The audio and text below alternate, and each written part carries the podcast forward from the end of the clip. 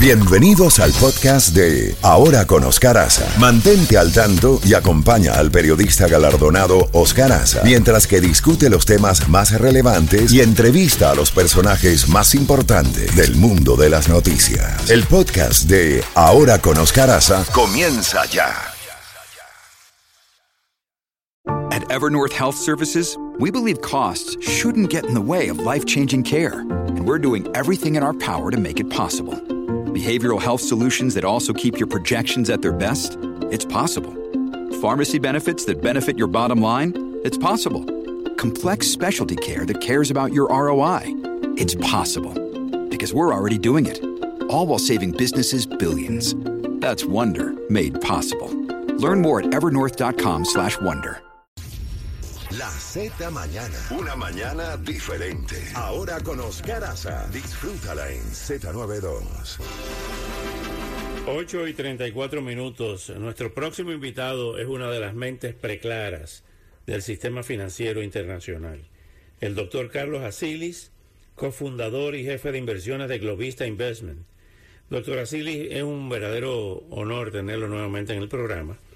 Y ante esta, para muchos, inesperada crisis que ha explotado como un, bombazo, eh, estamos en una crisis del sistema financi- financiero parecida a la del 2008.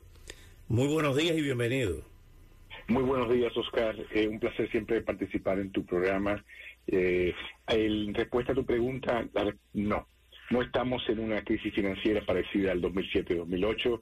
Esa crisis era una crisis con características sistémicas que eh, incluían a, bancos eh, sistema, eh, de importancia sistémica, eh, como un Citibank en su momento, ¿no? Y, y, Lehman y JP Morgan en su momento, ¿no? Eh, en esta ocasión, la crisis eh, está circunscrita a un cierto número de bancos, estos dos bancos que ya han quebrado, eh, que todo el mundo conoce, y también hay un cierto número de bancos regionales, pequeños, medianos, que están en riesgo de, de, de una, pos- de un posible cierre. Pero no, no, no hay una implicación aquí sistémica, eh, no hay comparación con la crisis del 2007-2008. Lo que anunció el presidente Biden ayer era lo correcto, es decir, decirle a los ahorrantes su dinero no corre peligro y el gobierno va a afrontar lo que pasen de los 250 mil dólares del seguro del FDIC, eh, van a ser respaldados por eh, el Tesoro y por la Reserva Federal. Eso era lo correcto que había que hacer.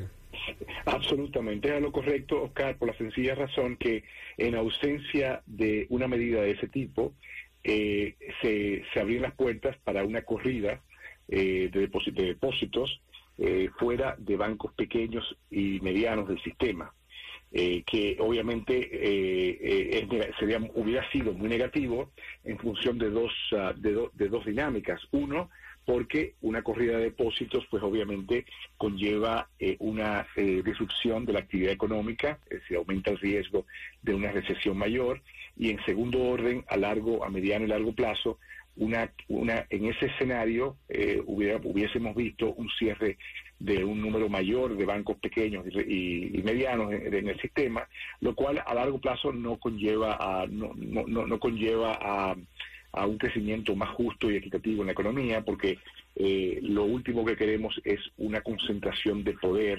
eh, en, un, en en un número reducido de bancos en, Estados Unidos. Eso es, eso no, no conlleva niveles de competencia, de eficiencia, eh, más eh, poder oligopólico y eso a largo plazo es negativo. O sea que por esas dos razones, Oscar, la respuesta del presidente Biden fue la correcta. ¿Qué pasó realmente con el Silicon Valley Bank? Eh, un banco que tenía activos por 200 mil millones de dólares.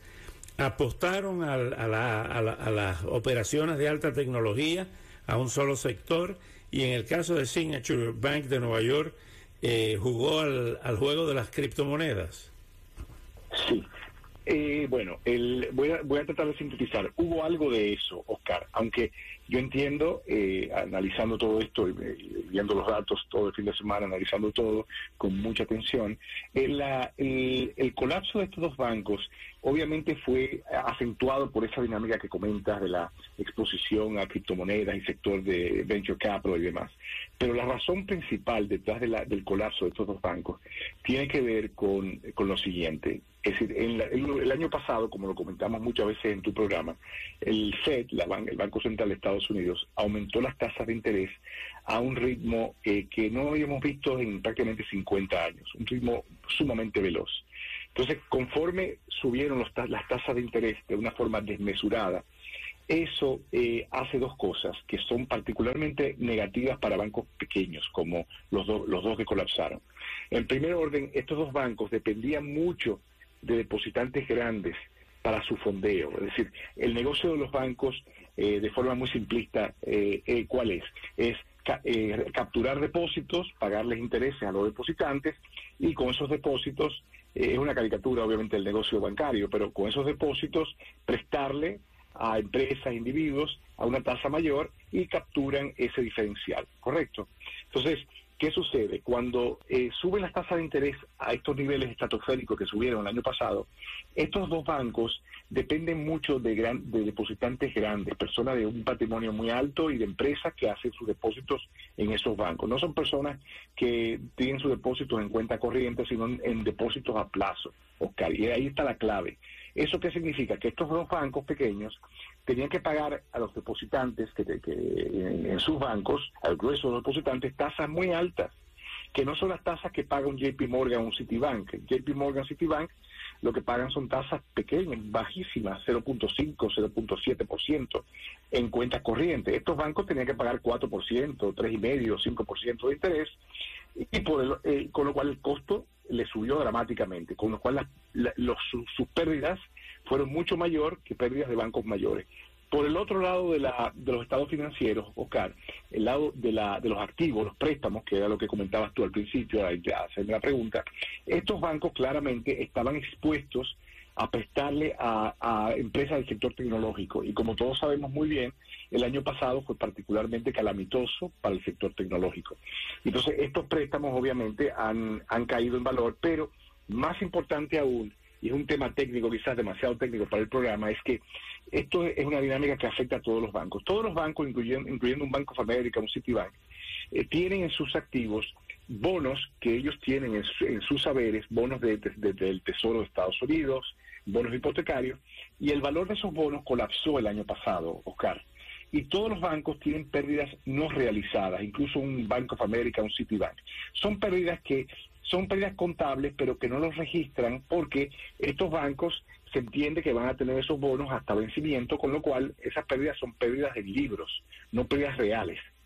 Eso sucede también con estos dos bancos que quedaron. ¿Qué sucede? La diferencia cuál es? La diferencia es que al estos bancos perder depositantes, por esto que comenté, que tuvieron, eh, tuvieron pérdidas que asustaron a los depositantes, los depositantes sacaron su dinero y lo, y lo, lo migraron a otros bancos, al sacar esos, esos depósitos, los bancos se vieron forzados, estos dos bancos, a vender estos bonos que tenían pérdidas tan solo en libros, entre comillas. Y al, tener que venderlos, lo tuvieron que vender para mantener los coeficientes de capitalización bancaria, que es importantísimo. Pues, todos los bancos son regulados, como todos sabemos, porque es un bien público, la banca, ¿no? Entonces, estos dos bancos, a diferencia de un Banco de América, un Citibank, un JP Morgan, que no están vendiendo nada de estos bonos, los van a tener hasta vencimiento, estos bancos tuvieron que vender estos bonos. Y al vender estos bonos tuvieron que realizar pérdidas enormes. El mercado lo vio y eso desató una, una corrida a estos bancos que llevó al, colapso total del patrimonio, del valor patrimonial. Y, él, y por eso, en el fin de semana pasado, la Fed cerró estos bancos. Esa es un poco la dinámica, excusa el tecnicismo. No, no, por favor, es importante saber. Pero es, esta es la, descripción eh, fidedigna, fiel de la realidad y no hay otra manera de explicar lo que es. ¿En qué medida lo que ha ocurrido con estos bancos entorpece la estrategia de la Reserva Federal de aumentar las tasas de, interés para frenar la inflación? ¿En qué medida entorpece esa, esa eh, dinámica eh, esta crisis? Eh, exactamente, me alegra mucho que me hayas hecho esa pregunta. Como decía el, filósofo, entre comillas, Cantinflas, eh, ahí está el detalle. Eh, ese, ese tema es muy importante. Yo entiendo que el FED no debe de subir los tipos de interés en la reunión de marzo de la semana próxima. ¿Por qué? Porque esta dinámica, estos cierres estos bancos, la segunda y tercera quiebra más importante bancaria más importante de la historia de Estados Unidos, eh, al, a mediano plazo está muy claro que va a desacelerar la economía. ¿Por qué? Porque crea cierto trauma al, al, a la actividad económica corriente de la economía. ¿Por qué? Porque hay empresas que están financiándose en estos bancos, tienen otros individuos que tienen depósitos en estos bancos, o en bancos parecidos que han sacado sus depósitos en los últimos días. Quizás han visto ustedes, lo han comentado, que First Republic Bank, la acción que ha colapsado casi un 80%, un banco relativamente grande. Entonces, eso crea trauma en el sistema y por eso la economía se va a desacelerar aún más. Entonces, y lo hemos estado comentando en tu programa, y se está desacelerando. Entonces, la Fed no debería de subir los tipos de interés en marzo. La pregunta es, en los meses sucesivos, ¿lo va, va a subir las tasas de interés o no?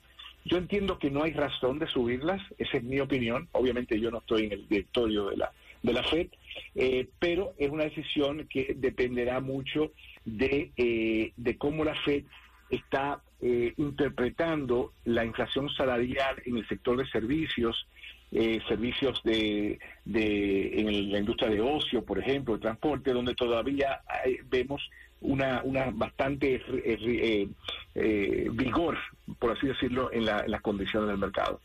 Pero no, en mi, en mi opinión no debería subir las tasas de interés más. ¿Por qué se refleja esto, por ejemplo, en el Credit Suisse? ¿Qué, qué, cuál, ¿Cuál es la razón? para que eh, una, un, para decirlo de alguna forma, un tropiezo, un incidente de bancos que no son los más grandes se refleja en el sistema financiero internacional de tal manera? Claro, muy buena pregunta, exactamente. Bueno, ante todo, Credit Suisse es un banco que ha tenido problemas eh, de gestión desde hace buen tiempo. Eh, es un banco que, el, que ha estado ha sido desfavorecido por parte de los inversionistas porque los inversionistas entienden que el, la, la, gestión del, del, negocio ¿no? del Credit Suisse ha sido muy eh, muy ineficiente entonces eh, esta dinámica esta, este trauma en el mercado americano que hemos visto en los últimos días probablemente afecta a bancos que el mercado los inversionistas interpretan como débiles ¿Por qué? Porque la interpretación es que, si, eh, que, es posible que los depositantes eh, y clientes de Credit Suisse eh, interpreten estos problemas que estamos viendo en, estos bancos débiles, frágiles en Estados Unidos, como un motivo para retirar sus depósitos. Entonces, ese es, el temor a lo, desconocido, Oscar. Entonces, por eso el precio de la acción de, de bancos como Credit Suisse han estado cayendo y, el, y el, el, costo de financiamiento de ese banco ha estado subiendo. Sin embargo, habiendo dicho todo esto, eh, Oscar, mi interpretación es que las autoridades suizas, el banco, bueno, la autoridad, el Banco Central, efectivamente hablando, el, Swiss National Bank, el Banco Nacional de Suiza, eh, yo creo que al, se, estaría apoyando, rescatando eh, el Credit Suisse en caso de que encontrase algún tipo de problema, porque Credit Suisse y la Unión de Bancos Suizos son los dos bancos más importantes de Suiza y obviamente Suiza depende mucho del sector financiero. O sea que yo no veo el potencial de un, de un problema eh, de contagio que surja de Credit Suisse. No, no lo veo. Doctor Carlos Asilis, como siempre, muy agradecido por tan brillantes explicaciones que nos aclaran muchas, muchas dudas eh, y mucho de nuestro desconocimiento. Muchas gracias y hasta una próxima oportunidad. Muchas gracias a ti, Oscar. Un placer y privilegio siempre estar en tu programa. Gracias. Bueno, señores, esta es una de las mentes más preclaras que hay en el sistema financiero internacional. Fíjense el nivel del doctor Carlos Asilis, que ha llegado a asesorar al gobierno de la India eh, y a, otros gobiernos en Asia y en Europa. Imagínese. Sí, señor. Sí, señor. Es un cerebro nativo de la República Dominicana, hijo de un prestigiosísimo ginecólogo y obstetra el doctor Luis Asilis eh, en, la República Dominicana, el ginecólogo de gran cantidad de la familia de la sociedad dominicana. Son las 8 y 47 minutos. Vamos a actualizar tránsito y tiempo con Chef y Caferro. Calles y carreteras en este momento, usted que está en las vías, conduzca con precaución. Hay tránsito congestionado en el condado de Miami-Dade. Le recuerdo si usted va transitando por lo que es el Palmetto rumbo sur en la conexión con la 122 calle del Noroeste, tenemos congestión vehicular hasta Okeechobee Road. Se reporta un vehículo con problemas mecánicos en la I-195 rumbo oeste y la conexión con la I-95 y bien rapidito dándole una vueltita al condado de Broward. Tenemos un choque causando demoras en la US 27 Norte y la I-75 Sur. 71 grados a esta hora la temperatura, sigue la mañana fresca, un poco nublada, hoy se subirá a 82, mínimo a 65, se mantiene la proyección de que después de las 3 de la tarde ocurran aguaceros en diferentes sectores de nuestra área. Lo que es la humedad sigue alta, 90%, el atardecer 7,29%, el porcentaje de lluvia por hoy se mantiene 40, 40%, Oscar. Bueno, son las eh, 8 y 48 minutos. Música, maestro. Y atención, anota, escribe, memoriza esta palabra clave, mi querida Chefi, porque hay un concierto de Ricardo Montaner, ¿no? Ese concierto fantástico. Así es, y la palabra café